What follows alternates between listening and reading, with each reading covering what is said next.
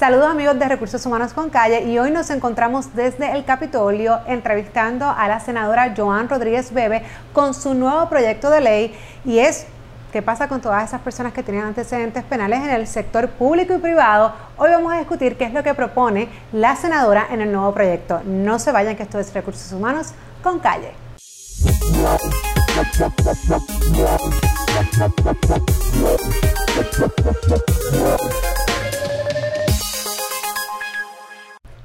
Hoy, como les comenté, nos encontramos desde el Senado de Puerto Rico con la senadora Joan Rodríguez Bebe. No, es que me quedé así porque iba a decir con la senadora, pero ex compañera también, ¿verdad? Que estuvo con nosotros en Religión con Calle, así que ella sabe mucho este, del tema de los podcasts y de, todas, de, muchas cosas pero, más. Presumí que habías pensado eso. Exacto, pero ahora pues está, ¿verdad?, ejerciendo una labor muy importante para todos nosotros los puertorriqueños desde el Senado de Puerto Rico y recientemente ha hecho un proyecto ¿no? que se está contemplando dentro de los cuerpos legislativos que afecta, pues como sabemos, el campo laboral y por eso estamos aquí hoy. Así que bienvenida, senadora, gracias. Gracias, Jessica, por invitarme esta vez, ¿verdad? Como, como invitada de un podcast con calle. Correcto. Pues mira, yo creo que es importante que todos los que nos escuchan y nos están viendo puedan entender realmente qué es lo que propone este nuevo proyecto en cuanto a esas personas que tienen o han tenido antecedentes penales. Así que te voy a abrir el foro para que les puedas explicar. Pues gracias, Jessica. Este, esta, este proyecto de ley realmente es bien importante por diferentes razones. Voy a un poco, primero que todo, a resumir a grandes rasgos cuáles son las propuestas dentro de, la medida para que el público lo conozca de forma sucinta. En, síntesis, es una medida para eh, promover la rehabilitación de una persona que tenga antecedentes penales y permitir, viabilizar que pueda reinsertarse en el campo laboral. Porque realmente, eh, si no viabilizamos, no creamos los mecanismos para que una persona con antecedentes penales pueda reinsertarse en el mundo del trabajo, sabemos que va a enfrentar muchos escollos a la hora de conseguir un empleo, ya sea porque sea empleado por, una, eh, por un patrono o porque monte su propia empresa. Así que, ¿qué, ¿qué, queremos hacer? Queremos realmente facilitar que estas personas realmente puedan conseguir un trabajo y puedan ganarse la vida. Si nosotros no, no atendemos este asunto, ¿qué es lo que pasaría? Pasarían probablemente tres cosas. Que si la persona sale de una institución penal sin la posibilidad real de conseguir un empleo, las probabilidades de que la persona vuelva a delinquir aumentan significativamente. Si no, es muy probable que la persona se, se, inserte en la economía informal para poder subsistir y ganarse la vida de alguna manera. O si no, muy probablemente termine siendo una carga económica para el Estado, porque de alguna manera ¿no? la persona va a tener que poder eh, subsistir, recibir ayuda para poder suplir sus necesidades básicas. Así que... Ah, te voy a ir interrumpiendo, parte por parte para que no se vayan líneas de pensamiento. Y es que mencionaste algo que, que comúnmente escuchamos y digo, tiene toda, todo el sentido una persona que sale de la cárcel, por ejemplo, en este caso, que haya estado preso o presa, eh, y entonces de repente no consigue trabajo, como bien mencionas, es muy difícil, tenemos, tenemos que ser honestos. Eso es una realidad, eso es una realidad. Ahora bien, muchas personas dicen, bueno, cuando si estas personas se ven en la situación donde pues no tienen trabajo, probablemente vuelvan y violen la ley, en, ¿verdad? En, algunos términos. Sin embargo, mi preocupación con ese sentido es que reconociendo que la gente necesita dinero para vivir, eh, si, tenemos ese pensamiento de que una persona pueda reincidir porque no consiguió empleo, entonces la parte de la rehabilitación me crea un poco de suspicacia o preocupación más bien, porque estas personas, muchas de ellas tampoco han estado en un entorno laboral, eh, nunca lo han estado o hace mucho tiempo no lo han estado. Entonces, supón que un patrón le da la oportunidad, se va a ver en un sinnúmero de situaciones, de procesos, de política que no están acostumbrados. Entonces, ¿qué pasa si eso ocurre? ¿Va a volver a reincidir? Entonces, ¿cuál es? hasta cierto modo, porque el patrón no tiene que cargar valga la redundancia, con esa carga, eh, o esa situación, pues no, decirle carga en el sentido de que, bueno, pues eh, eh, si él no consigue o ella no consigue trabajo, pues entonces va a reincidir, va a delinquir. Entonces, ¿hasta dónde tenemos, verdad, que tener esa responsabilidad? Es la palabra correcta. Y, pero entonces, si le doy la oportunidad, y no se acopla porque cosas pasan, seamos también objetivos en ese aspecto. Entonces, igual pudiese delinquir. O peor aún, estar en el trabajo y aún así delinquir. Entonces, no sé hasta qué punto que realmente es una razón justificable, suficiente como para decir, mira, si no le damos trabajo, pues pasa esto. No es traspasarle la responsabilidad al patrono, es que el Estado obviamente implemente, impulse medidas que realmente puedan ayudar o que realmente puedan hacer que se logre el cometido de la política pública del Estado, en este caso a favor de la rehabilitación, porque dicho sea de paso, nuestra constitución establece como política pública del Estado Libre Asociado de Puerto Rico el fin de la rehabilitación. Así que la pregunta que nos tenemos que hacer como, como gobierno, en este caso yo como senadora, es ¿qué se está haciendo para hacerlo viable? Obviamente, entiendo tu preocupación, pero no se trata de, de traspasar al patrono una responsabilidad, sino de conocer cuáles son las realidades sociales. La realidad es que si estas personas que han sido privadas de libertad, una vez salen, pueden conseguir un empleo, las probabilidades de que las personas no vuelvan a cometer un crimen pues son mucho mayores. Y eso es un fin que el Estado como sociedad queremos realmente conseguir. Obviamente aquí van a haber unos parámetros de establecer un justo balance entre la política pública del estado, del o del gobierno y también los intereses del patrono para, lógicamente, también salvaguardar el buen funcionamiento de sus operaciones y también la seguridad de sus clientes y de sus empleados. Y sobre, sobre ello podemos hablar este, un poquito más adelante, porque quiero, antes de llegar a ese punto, quisiera explicar ¿verdad? cuáles son esas propuestas puntuales de la medida. Lo primero es que miramos a través de este proyecto el proceso de la rehabilitación desde que la persona está en una institución correccional. ¿Por qué? Porque ahora mismo el Departamento de Corrección tiene la discreción de determinar qué persona privada de libertad puede o no puede participar de los programas de mejoramiento y de rehabilitación que ofrecen las instituciones correccionales, mirando el tipo de delito que cometió la persona. Y en esta ley estamos estableciendo que no se puede utilizar el tipo de delito que se cometió para determinar si puede o no participar de estos programas de rehabilitación. ¿Por qué? Porque lo que queremos precisamente es lograr que todos se rehabiliten indistintamente del delito que cometieron. Eso es lo primero.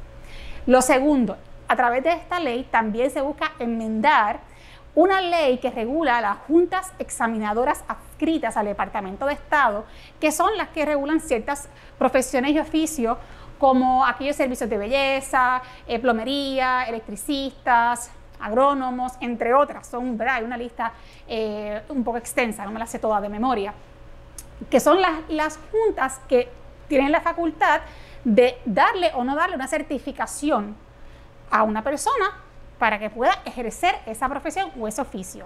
Pues, ¿qué pasa? Que ahora mismo esas juntas tienen la discreción de denegarle a una persona con antecedentes penales la certificación para que puedan ejercer, eh, ¿verdad? Ejercerla, la profesión. la profesión o el oficio. Pero ¿qué pasa? Que entonces tenemos a una población que queremos, por lo menos las que están en la cárcel, que queremos prepararlos o prepararlas para que cuando salgan de las instituciones correccionales puedan tener un oficio o una profesión, puedan conseguir un, un empleo ya sea como empleados regulares, como contratistas independientes, ya puedan ser que formen sus propios negocios, pero si entonces se le niega la certificación, le estamos cerrando las puertas. Entonces, en la práctica, suena muy bonito hablar de la rehabilitación, suena muy bonito citar la Constitución, pero si no viabilizamos y creamos los mecanismos prácticos para que en la vida real las personas que fueron privadas de libertad, y no solamente las personas privadas de libertad, porque esto aplica a todo el que tenga antecedentes penales, aunque no haya estado en una institución eh, penal, pueda realmente conseguir un empleo o reinsertarse en el campo laboral. Eso es lo segundo. Y lo tercero, también se enmiendan varias disposiciones que inciden sobre el campo de la empresa privada o también del trabajo en el servicio público para que no se pueda discriminar por razón de tener antecedentes penales. En ese caso, esa prohibición para discriminar, para no discriminar por tener antecedentes penales no es absoluta, Jessica. Y esto es importante explicarlo porque tal vez un patrono puede pensar contra, pero ¿qué pasa si una persona que cometió este tipo de delito, que incide directamente sobre el servicio que yo ofrezco, va a buscar empleo y entonces yo no puedo rechazar, eh, rechazarlo, ¿verdad? Como candidato o candidata ¿voy a ser acusado de discrimen? ¿De discrimen? Pues la respuesta es que no. La respuesta es que van a haber unos casos específicos donde el patrono va a poder acogerse a unas excepciones para no tener que emplear a esta persona, dependiendo de varias circunstancias que están delimitadas en la ley. Así que eh, también en la ley se, se establece que el patrono va a poder pedirle el expediente de antecedentes penales, el certificado de antecedentes penales, una vez le haya hecho la oferta condicionada. No lo puede pedir antes, pero lo puede pedir después.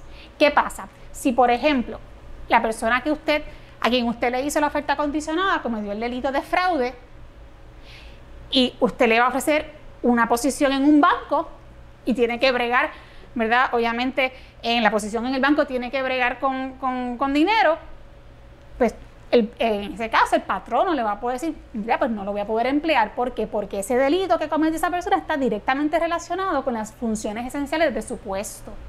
Y así otras circunstancias. Igual pasaría, por ejemplo, en el caso de una persona que haya cometido un delito de, abuso eh, ¿verdad? contra un menor. Pues entonces la persona, si va a buscar trabajo a una escuela, el patrón va a poder decir, pues mira, en este caso no lo puedo emplear porque es un delito que incide directamente, ¿verdad?, eh, sobre las funciones o tiene que ver, está relacionado con las funciones esenciales de su puesto y no sería prudente en ese caso que el patrono contrate a esa persona. Ahora, si la persona se va a desempeñar en otras funciones que nada tienen que ver en otro tipo de empresa con el delito que cometió, pues ahí entonces tendría protección la persona que tiene antecedentes penales y no podría ser discriminado al momento de ser contratado este, por un patrón. Te voy a poner un escenario, ¿verdad? Para complicarlo un poco. Y es porque el ejemplo que acabas de traer, definitivamente, este, incluso está establecido en la ley 300 y sabemos que, ¿verdad? No pueden trabajar con estas poblaciones, personas que hayan sido ofensores sexuales, específicamente, ¿no? Este, quiero quiero una, una pausa, perdón por interrumpirte, porque esta legislación tampoco altera el registro de ofensores sexuales, por si acaso. O sea, que eso también dejarlo claro. Y también añadir, perdona que, que haya interrumpido, Jessica, pero añadir que también la ley deja también también eh, otras disposiciones contenidas actualmente en otras legislaciones para que personas que han sido eh, encontradas culpables de corrupción tampoco puedan regresar al servicio público. O sea que hay, en fin, lo que quiero decir es que hay unos parámetros, hay unas, también unas limitaciones y la prohibición contra el discriminación de antecedentes penales no es una prohibición absoluta. Sí, y, te traigo este ejemplo en particular porque aunque la ley 300 lo atiende para ciertas poblaciones en particulares, como mencionaste, obviamente trabajar con menores o con personas de la edad avanzada, eh, por ejemplo, eh, aquí entra un poquito, pues a lo mejor ser eh, el que puede ser un poco difícil ser objetivo, a lo mejor, y cuando digo a lo mejor es que, por ejemplo, tienes un counter de ventas donde no atiendes, no tienes ese trato directo con una escuela con niños, pero sí pueden llegar padres con niños si pueden llegar personas que traigan menores. Estamos hablando de una persona que cometió abuso a menores. Entonces, claro, ahí entramos en el término de que no es el absoluto, pero entonces ahora voy a la, preocupación de lo mayormente que me han traído los patronos. Lo que sucede con esto es que entonces aquí vas a tener que entrar en un proceso, obviamente, de defensa que te cuesta dinero, te cuesta esfuerzo, tiempo y el tu poder explicar y el tu poderte defender de que, bueno, la realidad es que yo no tengo niños todos los días, pero con uno que entre cada dos meses es suficiente. Entonces, eh, eh, esta es la dinámica que realmente puede agotar en este sentido. Y oye, yo, yo trato de ser lo más imparcial y yo definitivamente entiendo y respeto que estas personas necesitan, sí, como, como mencionaste, medidas que viabilicen, que ellas pueden estar e incorporarse en el, en, el, en el, aspecto laboral. La única preocupación que también tengo que ser objetiva de los patronos es que esta carga, y cuando vuelvo y digo carga, es la carga de defenderme, de tener que entrar en, en representación legal, de dedicar tiempo, dedicar esfuerzo. Incluso mencionaste que, por ejemplo, pues el antecedente penal, ¿verdad? Con una oferta condicionada, no se solicitaría hasta después del mismo. Vamos a suponer que viene el caso de fraude con una posición que tiene está ligada directamente a trabajar con valores. Perfecto, te pudieses decir que no pero todo ese tiempo que el patrono, que los que estamos en recursos humanos sabemos que la parte de reclutamiento y selección de las más complicadas, de las más tiempos que consume, lo pierdes. Lo pierdes porque cuando, cuando tienes la información, ya, ok, pues puedes que estés dentro de la disposiciones que te permite decirle al candidato, no vas a ser seleccionado finalmente, pero estuve cuánto tiempo haciendo esto para que luego tener que comenzar de nuevo. Así que definitivamente sí el patrón sí, hay, hay, unos, hay unos retos y no es perfecto, obviamente, y no es perfecto para ninguno de los dos lados. Es decir, o sea, ¿verdad? Pero ¿qué vamos, a ¿y qué vamos a hacer? ¿Y qué vamos a hacer? Porque obviamente esto hay que atenderlo, hay que atenderlo de una manera justa. Y hay que, obviamente, por lo menos el esfuerzo que yo he hecho en esta legislación es que sea una legislación que sea una legislación balanceada en cuanto a las preocupaciones que plantea, pero a la misma vez que no ignore el texto de la Constitución, porque entonces si no, Jessica, realmente lo que estamos es proclamando o declamando un poema al leer ¿no? el, artículo 6, el artículo 6 de la Constitución, sección 19, y se queda meramente en un poema, y no puede ser. esas preocupaciones que tú planteas son legítimas, obviamente no necesariamente se pueda resolver absolutamente, pero hay que entonces legislar, que es el intento de esta medida, de una forma responsable, de una forma balanceada, donde ambos intereses, tanto la protección hacia los patronos como obviamente el impulsar la política pública del Estado Libre Asociado, se puedan llevar a cabo. Yo creo que este, esta medida logra esa armonía, a mi juicio, ¿verdad? Eh, la logra siempre hay espacios para mejorar eh, y para escuchar propuestas. No tiene por qué estar cerrado a ello. Sin embargo, yo entiendo ¿no? que en Puerto Rico verdaderamente existe una necesidad real de medidas concretas que viabilicen el proceso de rehabilitación, porque no se está haciendo y eso también representa un problema muy serio para el país. No solamente a nivel de mirar a la persona humana en su carácter como ser humano, de cómo el país y cómo como sociedad miramos al otro y le damos la oportunidad de transformar su vida, no solamente desde esa mirada como seres humanos, sino además como una mirada social, como realmente lo que queremos lograr. Y los estudios que, ¿verdad? Obviamente que se han dedicado a estos temas señalan que obviamente una política pública bien implementada a favor de la rehabilitación es beneficioso para todos. Yo, yo tengo tres propuestas. Muy bien. y, se nos acaba el tiempo, pero yo creo que es importante mencionar tres cosas importantes. Hay, hay algo que yo creo que eh, sería bueno incluir o ver de qué modo podemos eh, armonizar, precisamente porque hay empresas donde no solamente el servicio o esos empleados tienen contacto con la empresa. Eh, muchas veces las empresas contratan empleados y vamos a poner un ejemplo una empresa de mantenimiento. Yo contrato un empleado donde a su vez el servicio que yo brindo es 100% el hombre. Significa que el empleado que yo estoy contratando va, lo voy a poner en una persona X o en un cliente X que, oye, te sigo complicando el escenario. Si yo tengo un handicap, o sea, yo te puedo enviar para acá, pero para acá no, pues entonces ya yo no te puedo contratar. Pero vamos a poner el mejor escenario, que a quien yo rindo servicio, pues pudiese. Ahora bien, si la medida no llega hasta el que me contrata los servicios y ellos dicen, pues no, pues que yo no quiero esta persona aquí porque esta persona pasa esto, pues entonces aquí tengo de manos cruzadas al, al, al patrono, porque el patrono está cumpliendo, pero entonces el tercero, que es el que yo brindo servicio, me pone el camino difícil. Así que yo creo que eso es algo que se pudiese contemplar. Eh, por otra parte, eh, también eh, hay personas, ¿verdad?, que han comentado con, con, esta medida la liability, ¿no? La responsabilidad legal, incluso con todos estos cambios de responsabilidad vicaria, entre otros, que podría traer esto al patrono, sí, ¿verdad? Digo que igual la vamos a tener la responsabilidad con cualquiera, porque ¿cómo es que dice padre, hijo, rato, casa, ratón? Una cosa, o sea, esto puede salir de cualquier, de cualquier lugar, ¿verdad? Pero obviamente, por probabilidad, pues tenemos ya un por ciento de, de, probabilidad que a lo mejor pues una persona que vamos a suponer que robó, por ponerte un ejemplo, pues Dios quiera que no y que realmente se haya vetado, pero que si roba es un cliente, hasta qué punto entonces el patrón o Entonces el cliente va legal que ya lo había hecho, entonces se lo pusiste en su lugar. Y esto complica el escenario, así que yo creo que es algo que también se podría contemplar. Y por último, este, como tú mencionas, no hay nada perfecto, no hay nada perfecto y pues nos tenemos que atrever y ver cómo vamos haciendo, ver el tune de las cosas para que se armonicen y las cosas pasen.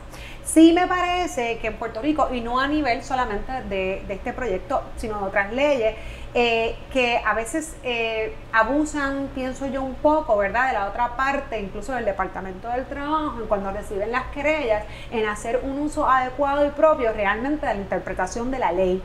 Así que yo creo que sería una buena idea que en estos casos, pues antes de acudir o, ¿verdad? o utilizar el foro del tribunal de representación legal tenga que pasar por unos pasos, tal vez unos foros administrativos, y eso a su vez conllevaría mucha educación al Departamento del Trabajo, porque comúnmente, eh, tristemente, eh, los trabajadores llegan y son muy mal informados en ocasiones, entonces las querellas llegan a, a los patronos sin tan siquiera leer que esto no, ¿verdad? Entonces es un proceso de educación también a nivel gubernamental, porque si eso es lo que queremos, tenemos que eh, esforzar que eso ocurra. Y entonces a lo mejor así mitigamos un poco que los patronos comiencen ¿no? Eh, a, a, tener que asignar recursos en tiempo económico a estos casos, si lo dejamos tan abierto, y cuando digo tan abierto es que cualquiera pueda venir y hacerme un caso de discrimen, entonces llevarme al tribunal y volvemos, aunque yo pueda defenderlo porque no es absoluto, hay excepciones, me va a drenar. Entonces tenemos los patronos también pequeños que, oye, esto es parte y parte, no tienen los recursos para eso. muchos de ellos no tienen ni siquiera departamento de recursos humanos. Así que yo creo que eso sería algo que se pudiera ocultar donde el proceso no llegue directo. Este, incluso hay unas leyes eh, eh, eh, a nivel federal que, se, que, se, que se agote primero la ley antidiscrimen. No obstante, que se agote, pero hay un right to sue, so yo lo limitaría un poco más, volvemos para que entonces le dé también la oportunidad al patrono de poderse defender y no tener que entrar En, en, gastos adicionales por, esta situación. Pues gracias por las sugerencias debidamente anotadas. este, yo creo que en estos casos, obviamente, y de eso sabes, sabes tú mucho, también hay que verlo precisamente caso a caso y analizar las circunstancias, pero todas esas eh, sugerencias, pues agradezco que me las hayas traído y las, analizaremos. Claro, vamos por más. Lo ideal es que realmente estos son win-win para los patronos que realmente ¿verdad? son los que crean empleos en Puerto Rico y a su vez que estas personas pues obviamente trabajen y si se, si se da también lo del salario mínimo, ¿verdad? Pues que también puedan tener un salario este, digno eh, y, que puedan hacer sus cosas con, con, con, el salario que sabemos que es muy poco, pero si se sube, pues, pues debemos, debemos poder, poder aportar a Puerto Rico, a la economía, entre otras cosas. Pues muy bien, yo quiero reafirmar que entiendo que la medida es una medida realmente equilibrada, pudiese haber espacio para, para mejorar algunos detalles, pero en verdad, en, realmente como se trabajó, se trabajó pensando también, obviamente, en la protección de los patronos y sabemos, como dije, que no es un 100% para cada lado, ¿verdad? pero es que realmente tenemos que hacer algo y yo entiendo que, esta medida responde a las necesidades reales que hay sobre este tema. Y bueno, como dije, sugerencias debidamente anotadas, serán estudiadas. Bueno, senadora, gracias mil por tu tiempo y espero que pues nada, nos sigamos viendo porque si, si hay más proyectos que nos impactan, pues por aquí vamos a estar. Y habrán otros proyectos que obviamente tocan el campo laboral, así que seguiremos conversando. Qué bueno, estos recursos humanos con calle.